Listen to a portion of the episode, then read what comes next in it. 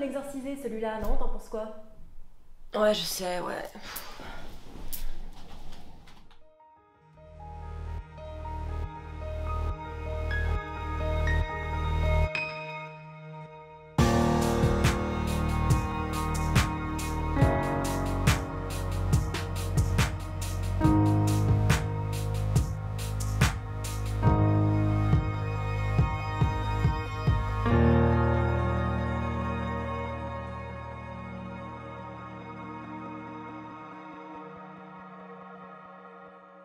À tous, je suis Noémie, bienvenue dans Horizon Universe. Dans ce versus, aujourd'hui, nous allons parler d'un des gros problèmes des adaptations, selon moi, avec le film World War Z.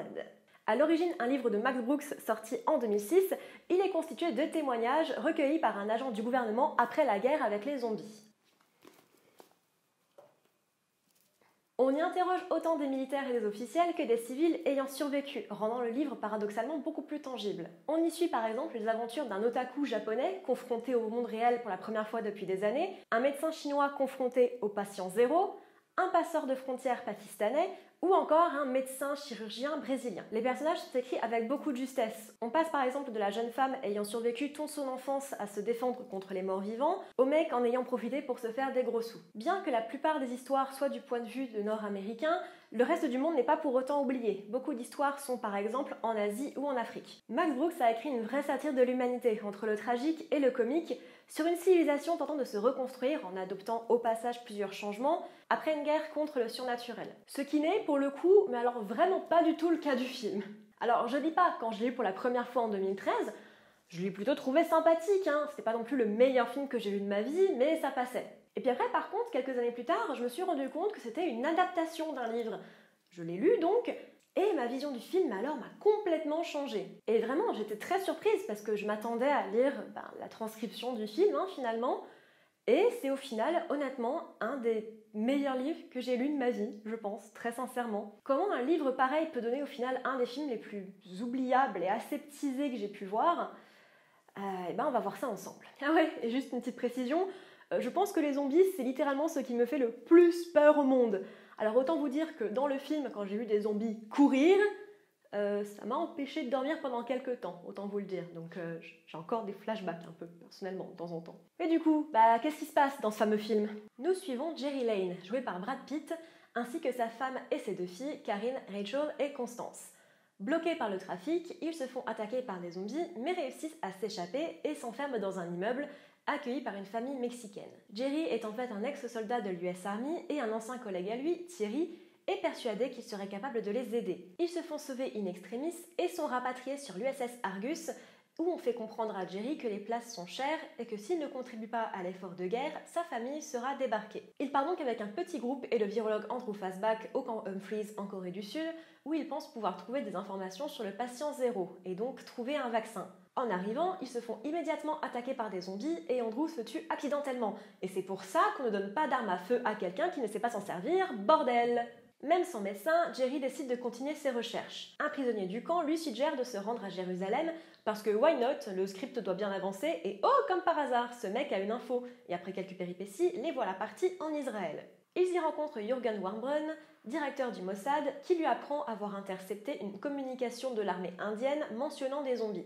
Les Israéliens ont donc construit un mur immense autour de Jérusalem et fortifié des points de passage permettant un flux de réfugiés protégés.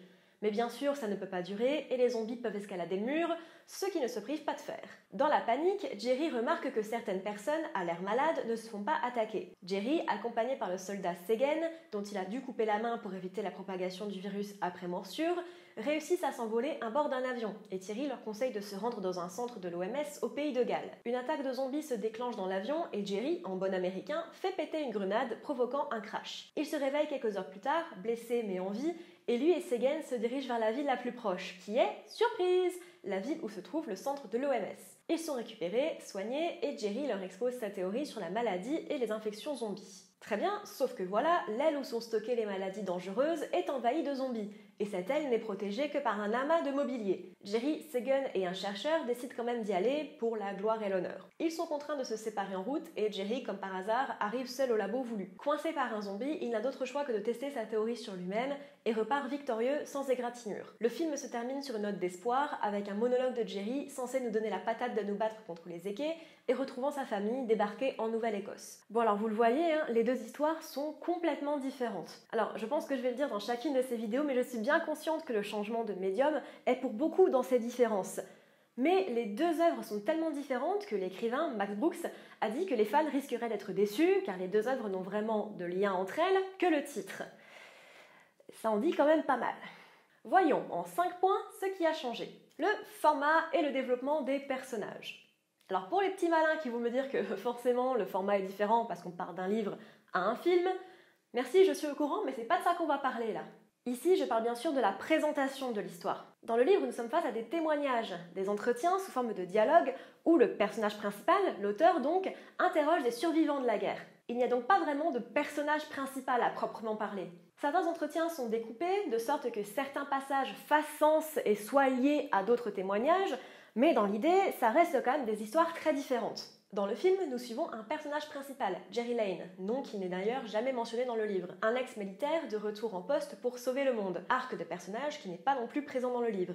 Et il n'est jamais fait mention d'un vaccin dans l'ouvrage, sauf du faux médicament, le phalanx. En cela, les deux œuvres sont déjà drastiquement différentes, puisque cela change complètement l'intérêt premier du livre, montrer le plus de points de vue possible sur la guerre. C'est impossible quand on ne suit qu'un seul personnage, un militaire de surcroît, qui n'aura donc qu'une seule vision de la guerre.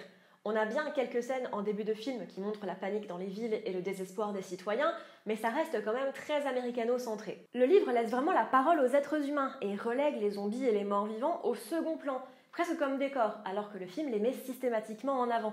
On passe donc d'un livre profondément humain où l'homme est au centre de l'attention à un film bah, qui en manque un petit peu et qui n'est vraiment centré que sur l'action.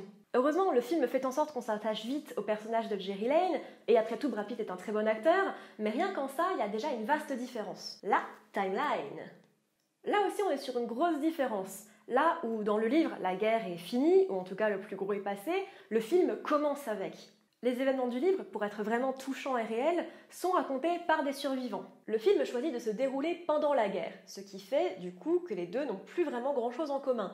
Et même si le film a choisi de se dérouler pendant, ce qui fait sens si l'on veut un film d'action, il le fait de manière très rapide. Dans le livre, on sait que les infectés mettent des jours, parfois même des semaines à se transformer. C'est ça qui rend le virus si dangereux en fait, parce que si la morsure n'est pas visible, eh ben, il peut se propager beaucoup plus vite. Le film montre au contraire que, une fois mordu, une personne devient zombie en 10 secondes chrono, ce qui pour sûr donne des scènes d'action très marquantes, mais qui change complètement l'écoulement du temps et de la menace de l'histoire. C'est quand même une grosse source de stress pour le lecteur, particulièrement quand on le relit pendant cette année. Les zombies.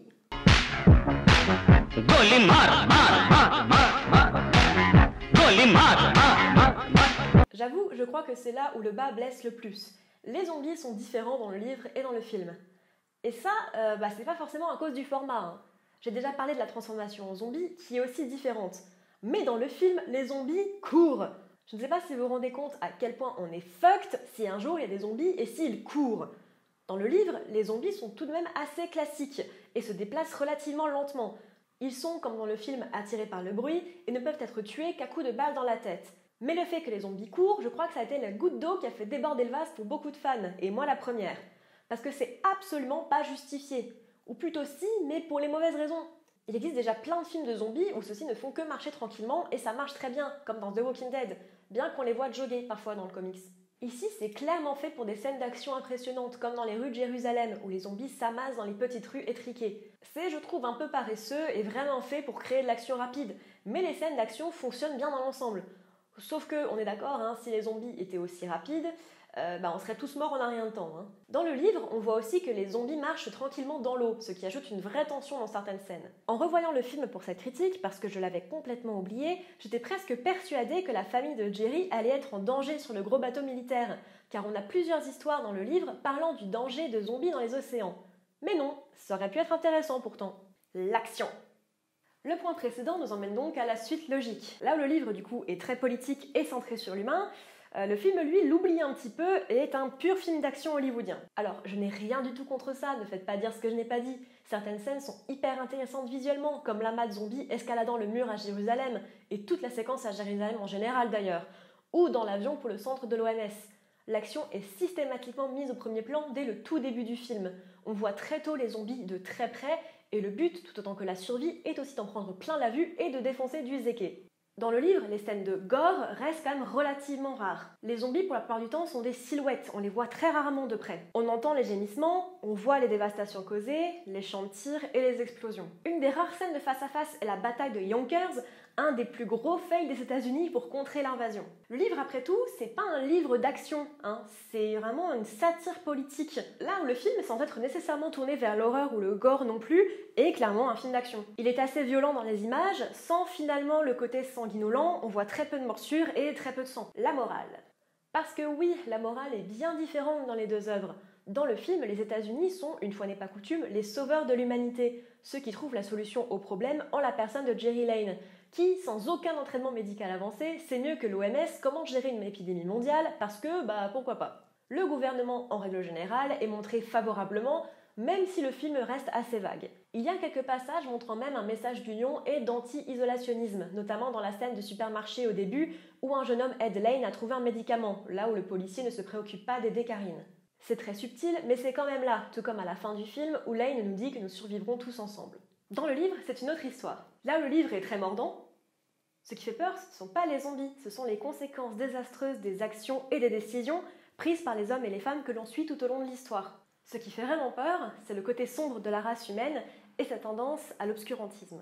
Les États-Unis, par exemple, sont montrés dépassés et beaucoup trop confiants, ce qui causera leur perte. Les gouvernements du monde entier utilisent la population carcérale pour détourner les zombies et les appâter afin de sauver le reste de la population. Et pourtant, ben, le livre est aussi étrangement positif. Tout n'est pas noir. Certains endroits sont presque dépourvus de zombies, comme la Grande-Bretagne par exemple. Il y a des voleurs, il y a ceux qui s'en sont mis plein les poches en passant, comme celui qui a inventé le faux médicament anti-zombie.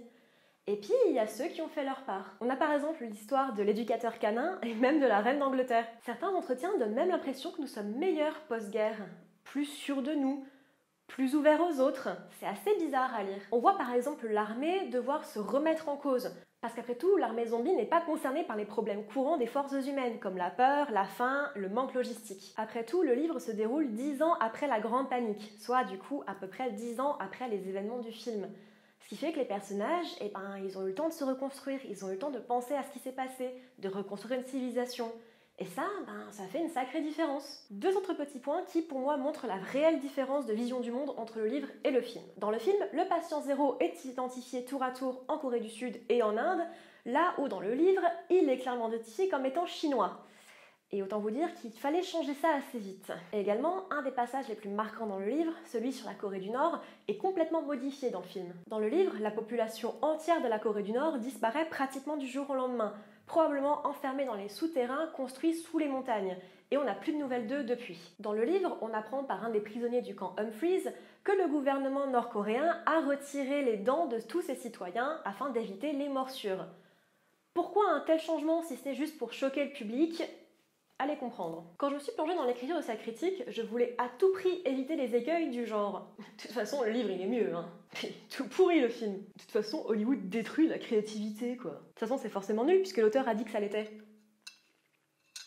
Parce que, bah, c'est faux. Ce que je trouve vraiment super intéressant avec World War Z, c'est à quel point une histoire peut être prise de manière différente par le public. Si beaucoup le voient pour sa satire et ses personnages forts, après tout, il n'est pas non plus stupide de le voir pour ses scènes d'action, parce qu'après tout, elles sont très marquantes quand elles arrivent. Je pense bien sûr à la bataille de Yonkers, mais aussi de celle dans la maison des célébrités. Ce que révèle World War Z, pour moi, c'est une certaine incapacité d'Hollywood à vouloir sortir des sentiers battus, voire même à considérer son public comme une seule et même entité au désir unique. Ce qui est recherché avec une licence comme World War Z, en plus de bien sûr bénéficier d'un public réactif qui la connaît déjà, c'est bien sûr de surfer sur la vague zombie, vague qui a été relancée par The Walking Dead ou par d'autres films iconiques comme Le Dernier Train pour Busan. Et au final, on aurait vraiment pu nous offrir quelque chose de neuf, un film assez ambitieux, un peu à la Bowling for Columbine, avec du fan footage pour les scènes d'action et des entretiens en face caméra pour le reste. Au moins, ça serait un peu plus proche du livre. Mais à la place, on a le sempiternel film d'action qu'on a tous vu déjà dix fois, et qu'on a complètement oublié une fois qu'on sort de la salle de cinéma. Et je trouve ça vraiment dommage de vouloir enfermer le public dans un seul genre de film, l'actionneur bien gras. Alors oui, évidemment que ça marche. Je veux dire, des films d'action ou de bataille grandiose à la Avengers, ça pète régulièrement le box-office. Mais ce n'est pas parce que le public y est réceptif que c'est tout ce qu'il demande et que c'est tout ce qu'il désire. Je trouve ça personnellement profondément dommage avec un livre comme World War Z de lui retirer tout ce qui en fait vraiment sa substance. Les histoires et les parcours de vie, les traumatismes et les cicatrices. C'est ça qui en fait un livre fort. Enlever tout ça pour n'en garder que l'action et faire un banal film de zombies, eh ben, je trouve ça profondément dommage. Ça veut pas dire que le film est mauvais, hein, attention. Il est juste euh, commun. Je ne vais pas répudier le film, hein, attention. Je dis pas du tout qu'il est mauvais, il est assez appréciable. Mais c'est quand même une mauvaise adaptation. Par contre, je ne peux que vous encourager à lire le livre. Vous l'aurez compris si vous n'avez vu que le film, ce sont deux histoires bien différentes. Et cette histoire de zombies, bah, c'est votre truc. Courez. Merci à tous d'avoir suivi cette vidéo avec moi, j'espère qu'elle vous aura plu. Dites-moi en commentaire ce que vous avez pensé du film, voire même du livre World War Z. Encore une fois, vos suggestions sont toujours bienvenues, donc euh, n'hésitez pas non plus à me les donner. Suivez-moi sur Twitter, Instagram et Goodreads. J'oublie toujours Goodreads. Suivez-moi sur Goodreads aussi. Et ben, je vous dis à dans deux semaines. Ciao